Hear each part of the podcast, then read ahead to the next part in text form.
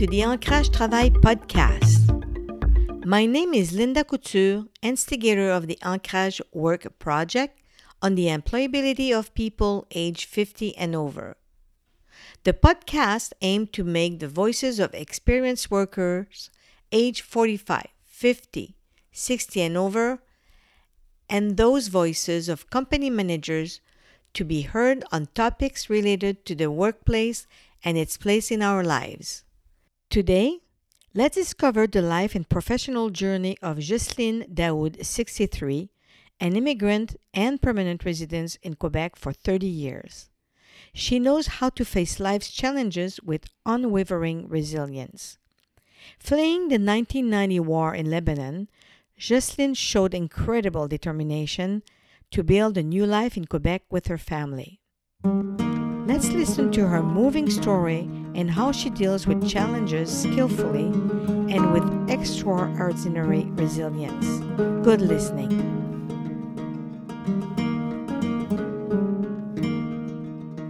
Good morning, Jocelyne. How are you?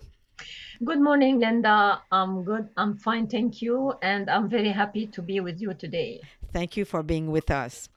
Uh, my first question, just to give me uh, a bit of your background on the personal level and also in terms of uh, work conditions or the, the, work, the work you've been doing.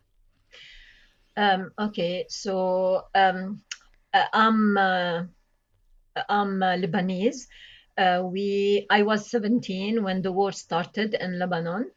And around the 1990 when we saw that nothing is changing that the war is going on and on and there's no future uh, my husband and i um, decided to leave. So we arrived here in 1990 with two young kids and um, we said to ourselves we went through difficult times. We don't want to give this life to our kids that's why it's an unstable country, that it's better to go somewhere else. And we arrived here. Um, even though we had uh, some sort of normal life, but it wasn't stable. It wasn't good for our kids. When um, you moved uh, to Canada?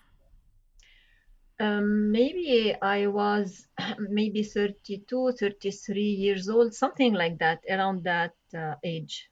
Yes. Okay. So uh, you were you had children. How old were your children at the time? Yeah, my daughter was maybe three years old, and my son six, seven, around that age. I don't really re- remember mm-hmm. the age, but they were uh, quite young. So you you came here basically 30 years ago. Can you tell us how your immigration process went? How how how did it happen? What did you how did you do it? Um, when we heard that, that uh, there is a possibility to immigrate to Canada, we did a small research. We asked question. We had the um, family here. Uh, we asked them, and we decided that this is the country we want to be to live in. So uh, we submitted our uh, the, uh, let's say immigration paper, what was required from us, and we went through several um, interviews. We had to, since the, the embassy closed its doors in Lebanon because of the war, we had to travel to Cyprus to do the interview. Mm-hmm. We had maybe three or four interviews, one with Canada, one with Quebec, and in between. So we used to I used to go sometimes alone. Sometimes we went, uh, my husband and I, we left the kids with my parents. And we went through the interview with the hope that we are um, working toward having a new life uh, in Canada. And we were secured when we spoke with the immigration officer. We were assured that um, with our fields, we will find uh, easily jobs. I was a teacher my husband worked uh, in the food industry. He had a small business, catering service and pastry shop. So we were assured that uh, no problem, uh, we speak fluently French and English, and it's easy for us to integrate. So you left everything behind uh, like you just mentioned about your businesses and your teaching. You had, I understand, you had about twenty years experience in teaching, and you had your uh, competence done in Lebanon. Yes, I had um, my teaching diploma. It's called the teaching diploma. Here it's called maybe bac in teaching, uh, bachelor in teaching, I mean. So I had my teaching diploma and I had completed um, four years of French literature at the university in Lebanon.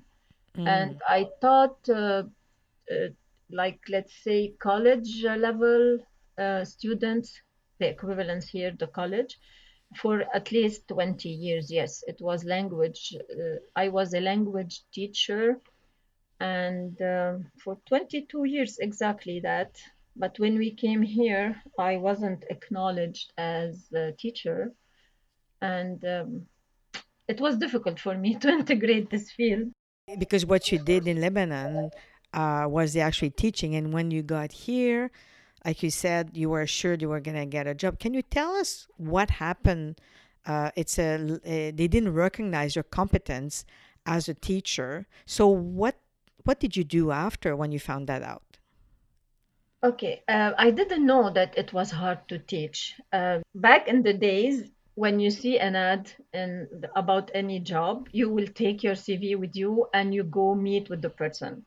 So this is what I did when I saw that they need a teacher, French teacher in a school. We were in Ottawa still. So I went with my CV and I met with the principal. Uh, she asked me questions, the general ones. She looked at my CV. There is no Canadian experience or nothing of the sort. It was suppliant teacher. Mm. It wasn't really teaching uh, a teacher. I ha- used to be. I was supposed to be assistant to the teacher. But uh, she looked through my CV and then she said, "Well, actually."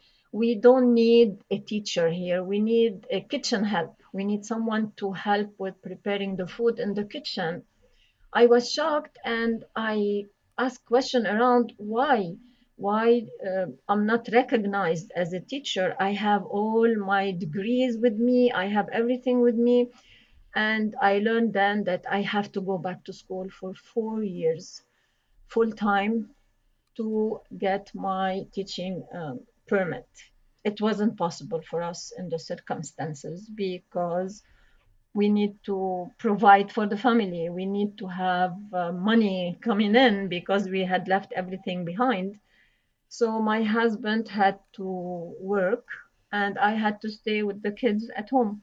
I couldn't work uh, the, because I couldn't go back to school during the day to get my um, um, let's say diploma teaching diploma here permit. Uh, how did you adapt to that new reality of coming here and finding out they can't teach? So what did you do of course it was hard for us it was very hard and disappointing because we were promised something that we couldn't get the reality was completely different so I stayed with the kids at home, and my husband uh, had to do whatever job he had. And he said, "It's okay. Uh, we're not gonna complain. Uh, we have, uh, we're gonna have a good life here. Don't worry. Maybe you'll have the chance to teach later."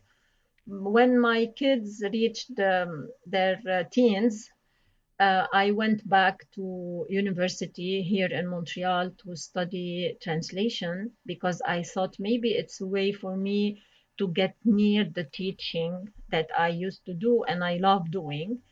Um, years at uh, the Université de Montréal where I studied translation, um, I have a, a funny story to tell about a course that uh, it was optional and I chose it because it's something I like to do. It was translating um, for subtitle for some um, in a company that work on subtitle and voiceover for uh, Quebec uh, series or French series, whatever. So uh, this was optional. I took it, and for this course, we had to visit a company that uh, in the in this field we were maybe a group of seven or eight students. we went with the teacher and we met with the lady responsible of this company. She gave us a tour. Uh, we saw how the work is done. Uh, we saw people working behind their desks. At the end, the teacher asked this lady, uh, do you hire a new, let's say, graduate? Do you hire people to work uh, with your company? Do you receive CVs? When you receive them, what do you do with them? So the lady said with very uh, very confident, and she said, uh, "Yeah, yeah, we receive so many CVs, and we go through each one of them, and all the the CVs that have weird names, we put them in the garbage." Uh, so it was a very awkward moment, awkward, silent moment. We looked at each other, a bunch of immigrants standing in front of her, and she's saying every CV with a weird name, we threw it in the garbage. And then she said, Oh, no, no, no, I didn't mean garbage. I meant we put it on the side to study it carefully because we don't want to miss our shot having the best of the best. So it was uh, funny in a way. And um, for me, I said, Well, okay, this means that I'm not going to get. Uh, any job in the translation field because my name is funny enough. It's Al Asmar, uh, so I don't know how am I gonna get this uh, the chance, but uh, and I didn't exactly. I didn't get the chance. Eventually, I had to work something. I had to do. Uh, uh, like um, whatever whatever job because I didn't want to stay at home anymore and that's um, how I was uh, working. I find myself working as a cashier at a bank and then credit department. I didn't have any experience in in this field, finance, banking. Never had the chance to work there. And then I uh, found myself um, doing the job of an executive assistant in a corporation, that too, I didn't know how to do it. I learned it while working there. So we we let's say we forced ourselves to accept everything and to go with the flow, like we say, uh, to do whatever it takes for us to find jobs, to integrate because we didn't want for our kids to miss anything. We wanted to provide them with whatever they needed. Mm.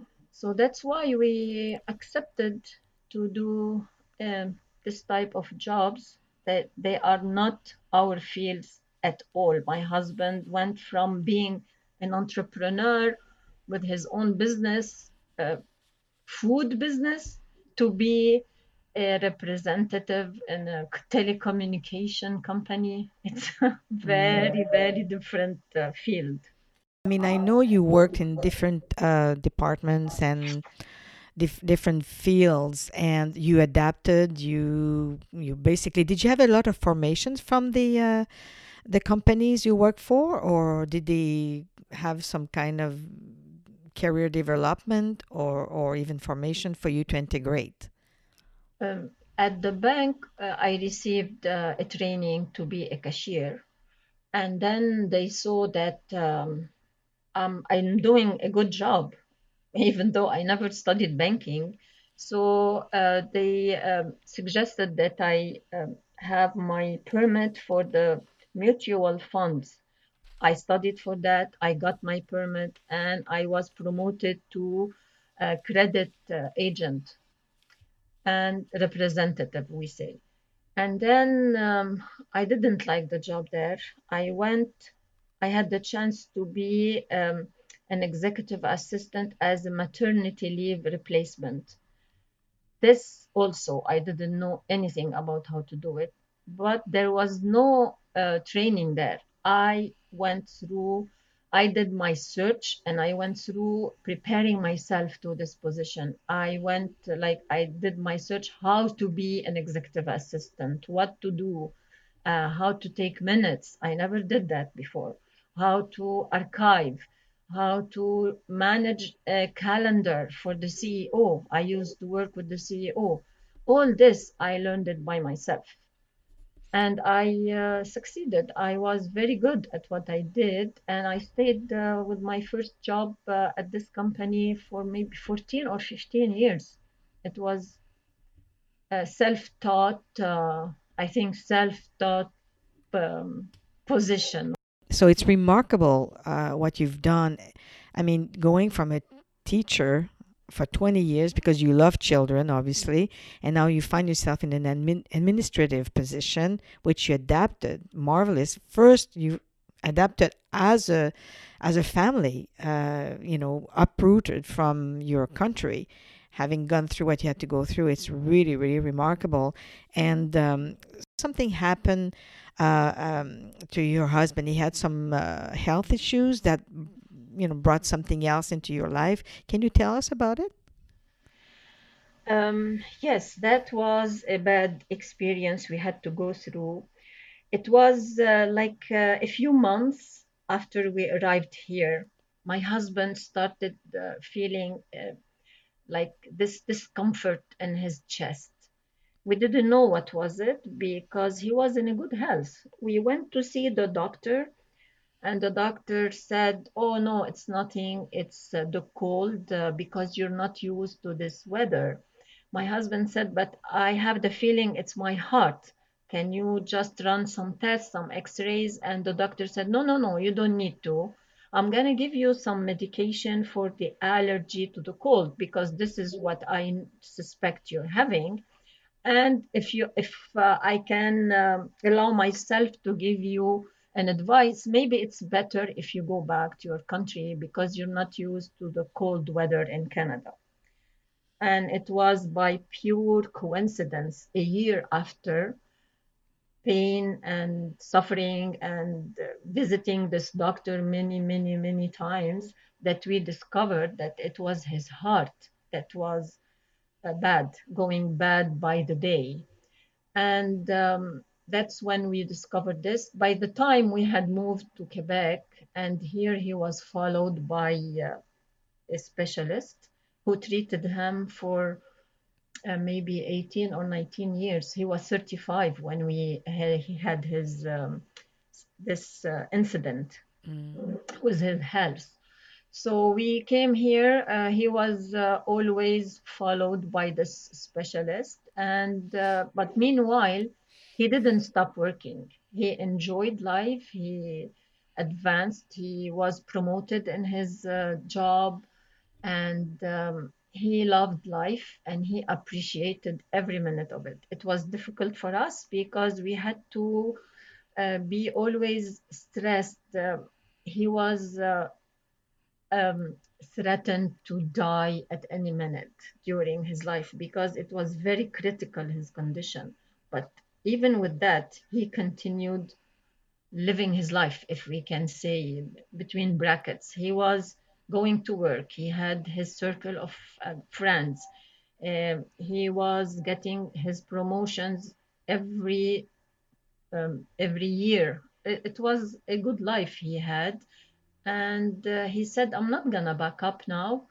I decided that I'm gonna be here. It's a problem. Okay, we're gonna face it we're gonna accept it and we're gonna move forward. We're not gonna go back to what we used to be or to have. Here it's a good life we're having for us and for our kids. So this didn't prevent him from providing very well to the family. But unfortunately he didn't live long to enjoy it. He passed away in 2010 how how did you face this? I mean like you've went through a lot and then you're losing you know someone in the family with two children and they were older but how work wise how what did you have to do and and how did it happen? What happened after that? After mm. the death of your uh, your husband?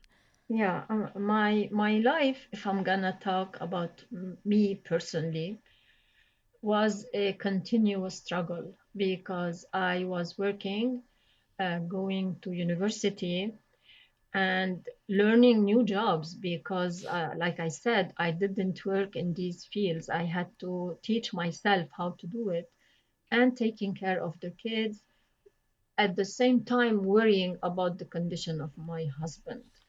It was difficult for me, but again, it was um, because we decided that we have to succeed with what we decided to do. We had this uh, challenge to give a good life for our kids, no matter if it's uh, if we're doing sacrifices or whatever it takes. But we had this. It was um, a day. It was hard for me for sure. It was struggling every day to manage to keep, let's say, a composed face and to face this challenge, this difficulties. And um, I like I, I worked uh, with this company for 15 years. My husband passed away. It's been 10 years now. After that, after that, I felt that I need a change. So I changed my job to another company. I worked there, and the last job I had was was with a big also big uh, national company, but it didn't uh, go well. This company. Can you tell us about that experience that you just mentioned? That uh, I'm curious. That was in 2019 that you left. Actually, left the job. Can you tell us the um, the context in which you were working in that uh, last job that wasn't a good experience for you? Yeah, this uh, this uh, last job I had was an awful experience. It marked me until now. Whenever I think about it, I feel um like frustrated because I was judged for my experience. What I heard is you know too much. The people around you don't feel comfortable when they speak with you. You have experience, you know everything. You don't need anyone to help you with anything. Uh, and the, the group with whom, with like the the colleagues with whom I used to work, they were younger than me. So it was obvious that the young couldn't work with the old, if I can consider myself an old person, not an experienced person. So it was very difficult for me. I always heard, "Oh yeah, you you know everything. Oh no, you we we're not gonna say anything because you know it already." It was condescendent attitude from everybody. And I spoke with my supervisor, and she said, "Well, I cannot accept to have this." Uh, environment, work environment for my team, and uh, people don't uh, feel comfortable around you. And even when you laugh uh, or smile, you're not warm, you stay composed. So I was new. I was just, I had just uh, started this job and I needed to warm up to people around me. I couldn't just start. Uh, I don't know. It was weird. Um, weird environment. And I couldn't stay because uh, I wasn't appreciated for my um, experience, work experience.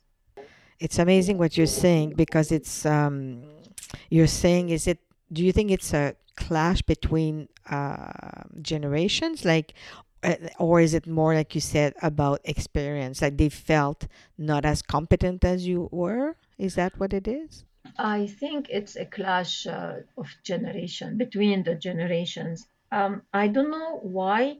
Maybe they felt they are threatened because I know too much and they were younger than me. Maybe they thought I'm competing with them, even though they were in different uh, departments. I wasn't working directly with them, but maybe they thought that. Um, she's uh, old she's experienced um, maybe she's gonna i don't know uh, compete with us. I don't know. I, it wasn't my intention. I wanted just to go out of the house because i'm alone. I'm not gonna spend my days uh, looking at the walls or uh, watching tv while i have education i have experience. I wanted to go out. All what i wanted to do is to keep active to work and to share my experience. Okay, the young, uh, they have young generation, they have uh, technology, maybe they are more advanced on this level than us, but we have experience and we could have worked together to uh, for the uh, let's say it's an asset for the company to have experienced people with young generation working together but it wasn't uh, seen like that i was like a threat and they felt uncomfortable this is the most the most depressing word i ever heard people feel um, uncomfortable around you as if I am a virus or a sickness or I don't know. Discomfort for the people around me, it wasn't a good word. It wasn't a good assessment for me and it hurt a lot. You approach your your manager or the person in charge of the department and obviously something was not done to make it easy or getting you or the team work together. Or what what do you think what what would you have wished to happen to make it feel better and you think would be positive to do in a in a company to avoid that type of situation? I yeah, the, this is a good question, you know, because on the personal level, I was getting along very well with the team. It's only when it came to work, whenever it has to do with doing tasks or doing things, this is where it clashed. And I told my boss that uh, why not um, combining the efforts? Why is it this? I hear always people saying, you know too much, you know too much. Why is it a problem? I was chosen to this position because of this experience. I went through five interviews and I got here. Like, why now suddenly it became uh, an issue. And uh, for me, the manager didn't um, deal well with the with the issue because she said to me, "I don't want this pointing at me directly as if I'm a sickness or something, a virus." And she pointed at me and she said, "I don't want this to disturb my team." So instead of her bringing us together and to sit and to discuss and to communicate them saying what's discomfort what's uh, what's uh, what is it with me that's making them feel uncomfortable and for me to to show them that i'm not um, superior in the way they're seeing me i'm like somebody who has an experience maybe we can change the way uh, to we work together or maybe we have a different approach. Instead of that, she pointed at me and she said, I don't want this to interfere with my team. So it was insulting. Who's this? Who, why am I considered this as a disturbance to the to the environment, to the environment or, uh, or in the company? Do her job well to bring us together. Mm, that's a good point. So what uh, what you're saying is basically she has an act upon something and she put it all on you. And did you feel pushed to get out of that job? Make you feel that she wouldn't try to get you guys together and work together? She didn't do anything. She she said when I'm back from my vacation, we're gonna discuss it again and I was hopeful that it's gonna work out uh, because uh, they're gonna see that I'm not uh, here to to like uh, I'm not around here only to show off that I know many things and I know better. I'm here only to work. I said maybe this is the opportunity, but it didn't happen. Uh, it was worse when when she came back from her vacation. It was, and I I will admit that I cried for a week. Seriously, I cried every day when I came back home because of this uh, behavior. It was unfair behavior. It was unfair um, judgment, for, but judging me because of my experience. So it didn't work out.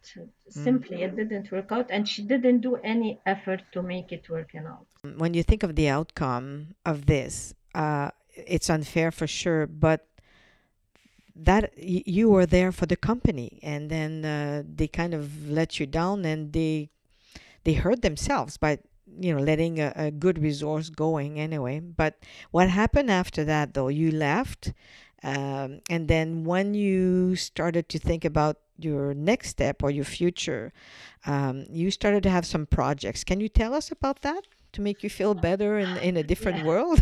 Yes.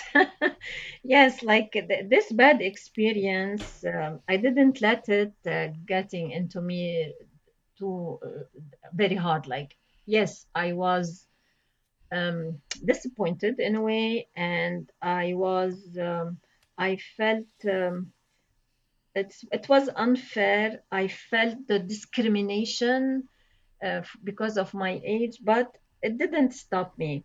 I um, I discovered the program uh, Mur pour Entreprendre, and I had a plan um, about how to um, provide for the old people or the um, retired people a good life to live better while staying at their home instead of moving to um, a residence and I had this plan. And when I joined the group Mur pour Entreprendre, it helped me a lot to understand exactly what I wanted to do. But with the COVID and people not receiving or having over people from other uh, family member or whatever, I had to stop it to put it on the side for a while because it wasn't possible for me to provide these services for the moment and uh, but also this didn't stop me from going or thinking about another project which is um, having a conversation with a group of um, old people let's say not old old but uh, let's say retired who would like to share their memories their experience in life. We talk uh, like we sit around uh, let's say a cup of coffee and each one of the, the people there will sh- will share their experience. I have many souvenirs that i can share. They have theirs. And at the end we compile everything in a book that we present to keep as a souvenir for the kids the family and everybody. Well I'm, I'm i'm working on this one. And at the same time i'm working on translating books to the lebanese not the arabic classic language to the lebanese because now i'm teaching this language to people who are interested learning it whether it's uh, young uh, lebanese kids who were born here but they want to learn the language or from other um, the other uh, countries, other uh, cultures. And also, I'm teaching as a benevolent with an organism that um, takes care of francisation of the immigrants. So I'm working uh, as a benevolent with this um, with this organism, and uh, I'm waiting for any of my projects to take its shape and to continue working on on it. That's it. I heard you all the way uh, since you moved here uh, as an immigrant for 30 years as a teacher, and now you're doing it uh, as a volunteer work.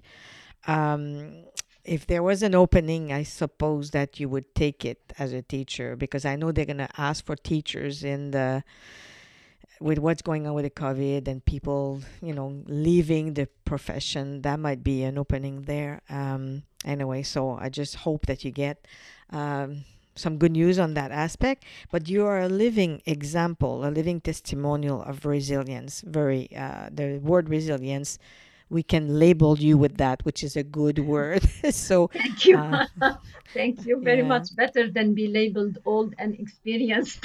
yeah,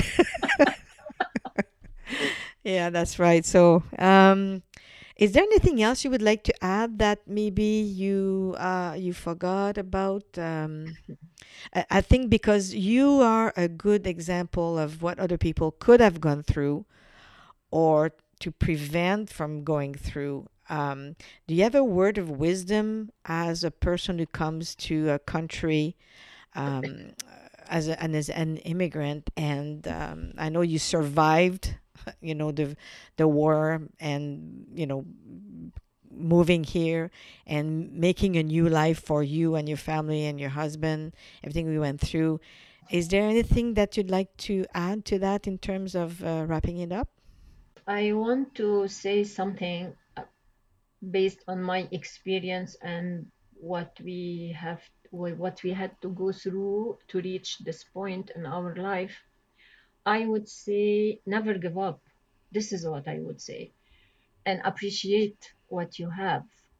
Because we take for uh, for we take for granted everything is given to us but we have to appreciate it and work to get it to get in it. First uh, this is what i i can say and then take life um, with laughter, not with despair. Because when you laugh, even when it's um, there is a drama going around you, it, everything becomes lighter and you see the life uh, different. If I want to say also about me uh, having so many projects, I, I will say also that uh, there's no age to realize our dream, or there is no age to learn or to start a business. The, the, the sky is the limit, I would say. So, if I want to talk from a personal point of view, this is what I would say. You wrapped it up very nicely by what you said, and uh, no matter whether you're coming from a different country, we should all go by. It's a you know a universal message. I think you just said, and I want you to uh, to wish you the best in your projects coming up, and I know you'll succeed. so thank you so much for your uh, your your input in this uh, podcast. Thank you very much, Linda, for giving me the opportunity Thank you for listening to this episode of Ancrage Travail. Do you want to learn more on various issues on working? Follow us on facebook.com slash ancrage travail and please share the link with your friends. I'm Linda Couture, your host, and I'll catch you next episode. Bye.